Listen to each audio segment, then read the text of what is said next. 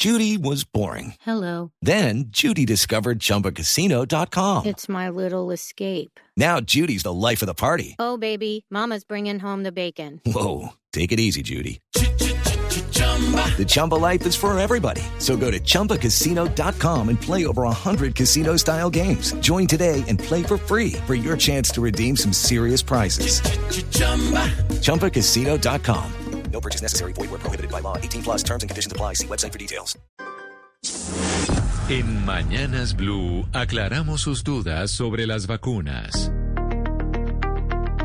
Como todos los días estamos en nuestra sección de vacunas, de coronavirus, las dudas que tengan sobre el COVID-19 que nos llegan a través de nuestra línea de WhatsApp, que se las repito, 301-764-4108. Y esta pregunta nos la hace Elizabeth Montaño y nos dice lo siguiente sobre el COVID-19. La prueba de anticuerpos, la PCR, que determina si ya se tuvo el virus, ¿funciona después de mucho tiempo o tiene un tiempo determinado? No, la PCR no es anticuerpos. La PCR simplemente le dice a usted si tiene el virus o no y es la más precisa. Hay otra prueba que es la de anticuerpos que le dice si tuvo el virus o no. Pero de todas maneras consultamos a la doctora Carolina Villalba, que es la jefe nacional de salud pública de la clínica Colsanitas, para que le responda a usted, doña Elizabeth, esta pregunta.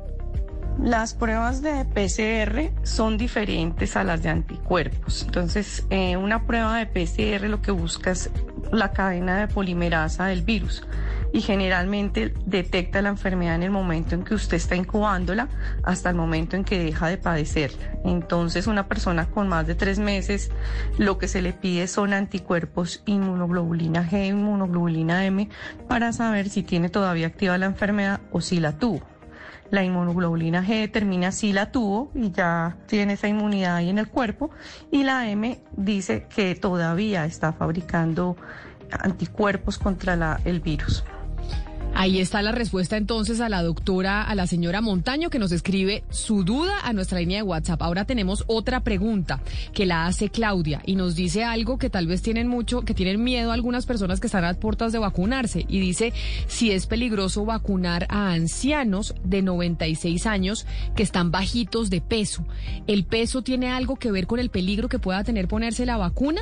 Le preguntamos también a la doctora Carolina, Carolina Villalba.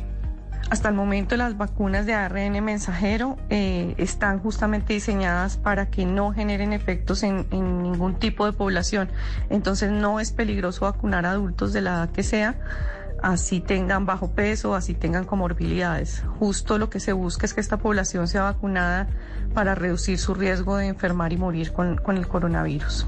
Ya saben ustedes entonces que nos envían sus dudas sobre las vacunas y aquí se la trasladamos a los expertos Gonzalo. Y a propósito de América Latina, Uruguay comenzó esta, este lunes su proceso de vacunación y resulta que lo está haciendo de manera distinta al resto del continente.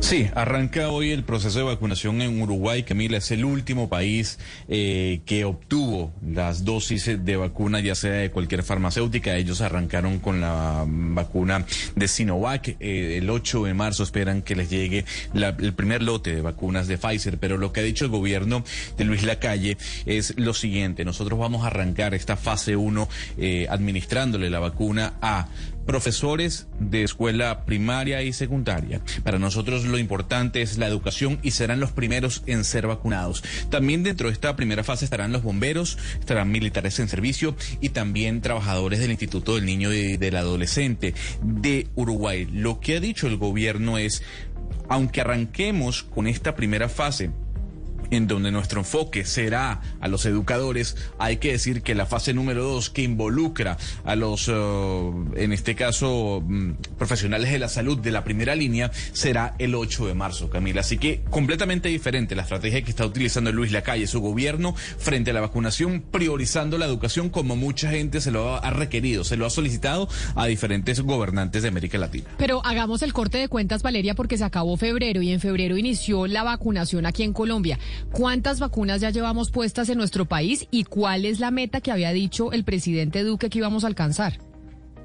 Pues es que él había dicho, Camila, en diciembre que íbamos a tener vacunados un millón de personas en febrero, que el 21 de diciembre dijo eso. Y la verdad es que al sábado, que fue pues un día antes que se acabara febrero, Colombia tenía eh, aplicadas 114.042 dosis de vacunas, de un total de 292.000 que ya habían llegado al país.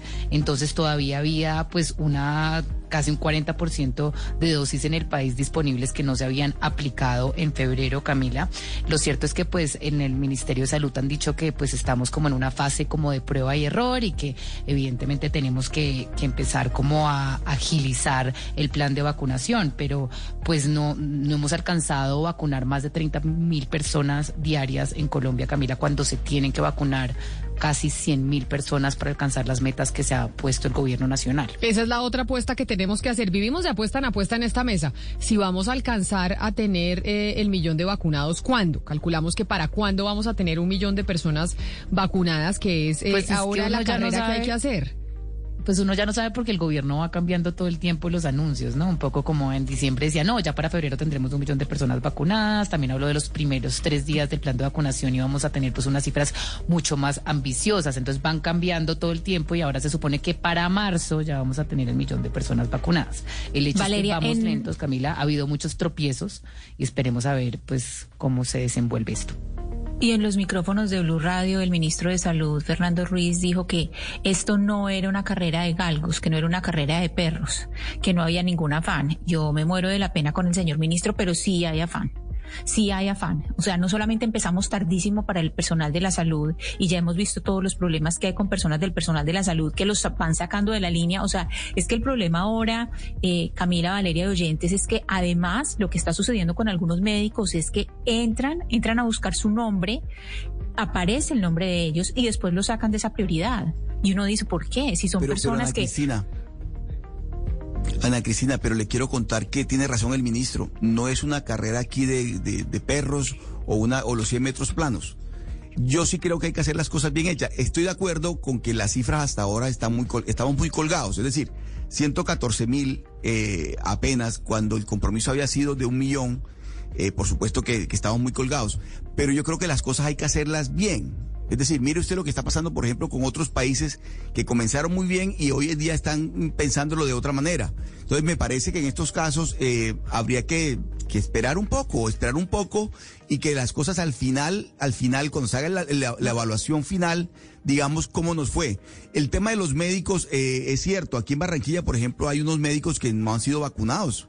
No han sido vacunados y No, están la mayoría pendientes de de los la médicos vacuna. del país no se han vacunado. Por Pero eso mire, mismo. Oscar, Si es una carrera, le voy a explicar por qué es una carrera, porque es que esta- eh, eh, es una carrera contra el virus y si nosotros no nos apuramos y el mundo entero no se apura, va a llegar la tercera ola. Es que es así de sencillo. Y otro, eh, más personas muertas, más represión económica, otra vez contracción y este año necesitamos crecer y necesitamos abrir y no podemos volver a encerrarnos. Entonces, claro que es una carrera. Cada día que no vacunamos, cada día que no alcanzamos la inmunidad de rebaño, cada día que nos demoramos, es un día que le damos respiro al virus y a las variantes para venir y contagiar a muchas personas de una manera mucho más drástica. Entonces, yo no estoy de acuerdo con esa apreciación del ministro que sale por todos los micrófonos a decir, esto no es una carrera, es una carrera. Es que qué parte no nos hemos dado Pero- cuenta pero, que, es que Valeria, es una carrera. La tercera ola está aquí nomás.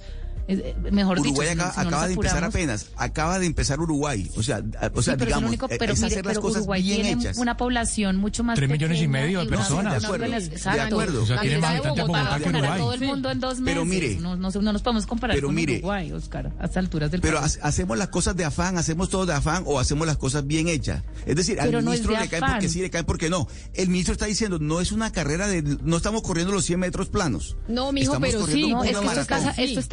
Mal. Mire, ¿sabe qué? Tiene un error gigantesco. Mire, cada vez que llega un lote de vacunas, Camila, el gobierno tiene que sacar un decreto para decir cómo se van a distribuir. El, gobierno se está demorando dos días o tres días en radicar ese decreto. Y mientras tanto, las vacunas quietas, como pasó con las de Sinovac, que estuvieron 48 horas parqueadas en una bodega esperando a que el ministerio sacara un decreto. Así no se puede, Oscar.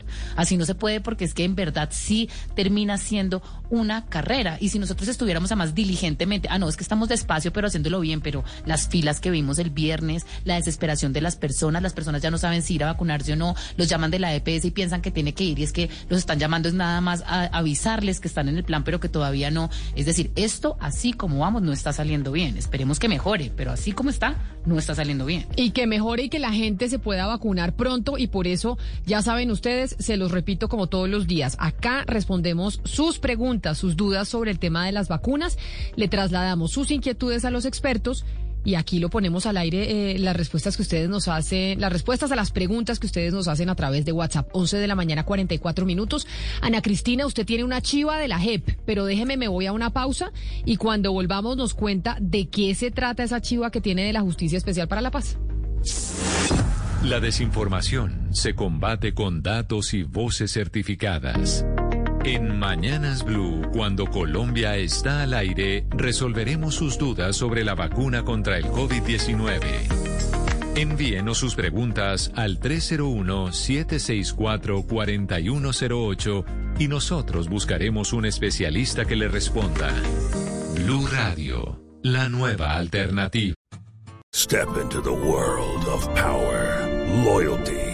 And luck. I'm gonna make him an offer he can't refuse. With family, cannolis, and spins mean everything. Now, you wanna get mixed up in the family business. Introducing The Godfather at Choppacasino.com. Test your luck in the shadowy world of The Godfather slot. Someday, I will call upon you to do a service for me. Play The Godfather, now at Choppacasino.com. Welcome to the family. No purchase necessary. VGW Group. Void where prohibited by law. 18 plus. Terms and conditions apply.